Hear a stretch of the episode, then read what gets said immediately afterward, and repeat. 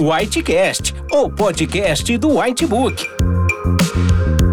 Aqui você encontrará informações atualizadas do mundo médico, relatos de casos clínicos, debates, discussão de condutas, além de descobrir como os conteúdos do Whitebook podem te ajudar nos desafios da profissão. E não se esqueça de assinar o canal do Whitebook em seu agregador favorito.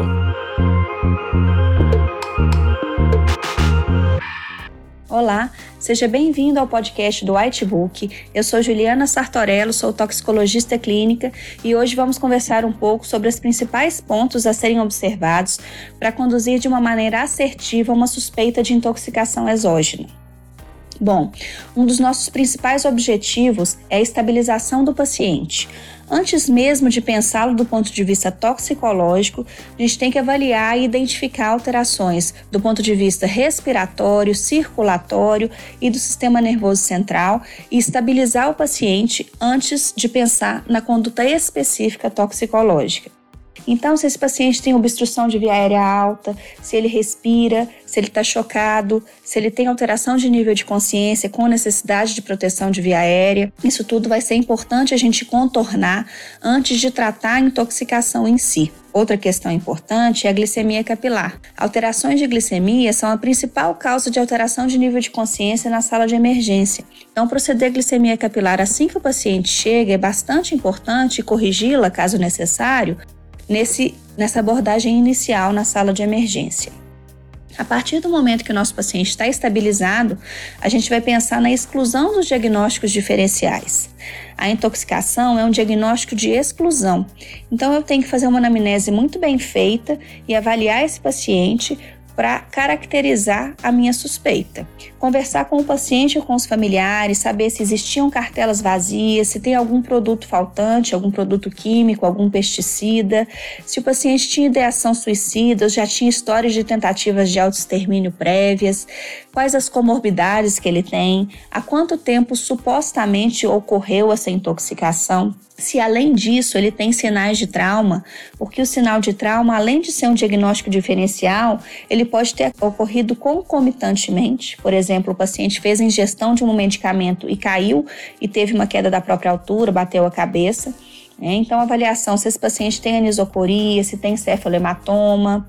Esse paciente, ao invés de intoxicação, ele pode ter sofrido um AVC, né? Ou ter alguma encefalite, alguma alteração do sistema nervoso central. Então, é importante a gente excluir essas alterações do sistema nervoso central também ver se tem necessidade, inclusive, de exames propedêuticos, tomografia de crânio. Se esse paciente foi um quadro insidioso, se foi um quadro súbito, então ver se ele tinha sinais infecciosos prévios, pensando principalmente no idoso. Então, essa exclusão dos diagnósticos diferenciais também é bastante importante para a gente. A partir daí, a gente vai tentar encaixar esse paciente numa síndrome tóxica. Se vocês quiserem saber mais sobre elas, a gente tem outro podcast falando exatamente sobre cada uma das síndromes e suas características. E a gente tem um material do Whitebook também falando sobre as intoxicações, também sobre essa abordagem inicial, descontaminação, que é interessante depois de ouvir esse podcast vocês darem uma checada para consolidar o conhecimento. Bom, mas voltando às síndromes tóxicas. A partir do exame físico do meu paciente, dos sinais dos sintomas, eu vou tentar encaixar ele numa síndrome tóxica. Então, por exemplo, o paciente tem midríase, hipertensão, taquicardia, agitação e eu tenho um suspeita de intoxicação por uma droga de abuso, provavelmente foi uma droga simpatomimética. Ah, eu acho que o meu paciente tomou uma substância, um produto de limpeza, e ele tem lesão é, em mucosa oral, com presença de fibrina, teve uma hematêmese, provavelmente ele ingeriu um cáustico. Então, avaliar o exame físico do meu paciente e tentar encaixar ele numa síndrome tóxica me ajuda a direcionar o tratamento do ponto de vista toxicológico. Então, esse terceiro passo é bem importante para a gente. A partir daí, a gente entra no quarto passo, que é perguntar: existe necessidade de descontaminação gástrica e carvão ativado para esse paciente? E aí vocês percebem que essa conduta que é específica toxicológica, eu só falei agora. Né? A gente estabilizou o paciente, a gente excluiu diagnósticos diferenciais, a gente tentou encaixar ele numa síndrome tóxica e aí eu vou perguntar se existe necessidade de descontaminação. Isso é importante a gente frisar porque, quando se pensa em toxicologia, se pensa em lavagem gástrica, carvão ativado e antídoto. E a gente está falando de lavagem gástrica só agora e de antídoto a gente ainda não falou. Por que isso? Porque a lavagem gástrica, a descontaminação e o carvão ativado são procedimentos que são reservados para pouquíssimas substâncias. E a gente tem que levar em consideração três principais pilares: o tempo de intoxicação, a toxicidade da substância e os riscos associados. E aí, se eu for pensar no tempo, qual que é o tempo ótimo para lavagem gástrica? Até uma hora da intoxicação. Com uma hora da intoxicação, eu consigo tirar mais ou menos 30% da substância se ela for uma substância sólida, porque nas substâncias líquidas a absorção é muito mais rápida. Então, na grande maioria das vezes, esse paciente vai chegar para mim no hospital fora desse tempo hábil de descontaminação. E o meu procedimento, além de ser inútil do ponto de vista da intoxicação, ele vai ter seus riscos e vai ser iatrogênico para o paciente. A outra questão é a toxicidade. A gente tem que pesar a toxicidade da substância. A gente só faz a lavagem gástrica se a toxicidade da substância superar os riscos do procedimento. Quais substâncias tóxicas? Os anticonvulsivantes, paracetamol, antidepressivo tricíclico. Então é necessário a gente saber as particularidades da substância para saber a indicação de lavagem gástrica. E aí vem os riscos. Então, um paciente que está com rebaixamento de nível de consciência, eu proceder uma passagem de sonda, lavagem gástrica e carvão, esse paciente vai broncoaspirar e vai fazer uma pneumonite química que provavelmente vai ser mais deletéria do que a intoxicação em si. Então, lavagem gástrica e carvão ativado eu só faço num paciente com um nível de consciência preservado ou com proteção de via aérea. Né? Ah, o paciente tem lesão de mucosa gástrica, há uma gestante a partir do segundo trimestre, é um paciente que foi submetido à cirurgia bariátrica. Então, todos esses são contraindicações a proceder lavagem gástrica e carvão ativado.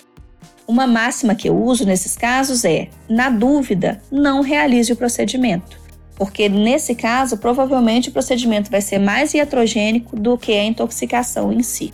E aí a gente vai para o último ponto, que é a necessidade de antídotos. Então, a gente tem milhões de substâncias tóxicas. Dessas, a gente tem uma dezena que tem antídotos específicos. E desses, dessa uma dezena de antídotos específicos, a gente tem uns três ou quatro que são necessários imediatamente na sala de emergência. Qual que eu posso citar? Eu posso citar o uso de atropina, quando o paciente fez ingestão de anticolinestérásicos. Eu posso citar o uso de naloxona na intoxicação por opioides. Eu posso citar o uso do bicarbonato na intoxicação por antidepressivos tricíclicos. Nesses três casos, eu identificar e saber usar o antídoto na sala de emergência vai modificar positivamente o prognóstico do meu paciente. Mas na grande maioria das substâncias, o que modifica o prognóstico dele é uma abordagem inicial bem feita e tratamento das complicações. Então, o que, que a gente pode falar sobre os antídotos? A maior parte das substâncias não tem antídotos. Algumas substâncias têm antídotos, mas dá tempo de eu estabilizar o meu paciente, ler, pesquisar, correr no whitebook para ver o que, que ele fala sobre isso, para depois proceder e algumas substâncias têm indicação sim de antídoto bem rápido na sala de emergência. Essas é importante que eu saiba que eu tenho uma fonte de consulta rápida e utilize esse antídoto de uma maneira assertiva. Bom, então era a principal mensagem que eu queria passar para vocês. Então, no atendimento do paciente intoxicado, a gente faz estabilização do paciente, exclusão de diagnósticos diferenciais, caracterização da síndrome tóxica, se pergunta se vale a pena ou não a descontaminação e se existe algum antídoto específico que eu possa fazer naquela hora. Essas são as perguntas principais para a gente conduzir de uma maneira assertiva o paciente na sala de emergência. Eu espero que tenha sido útil para vocês. Muito obrigada e até a próxima. Para mais conteúdos atualizados, não deixe de assinar nosso canal do Whitebook e acesse nossos podcasts no portal PebMed em pebmed.com.br.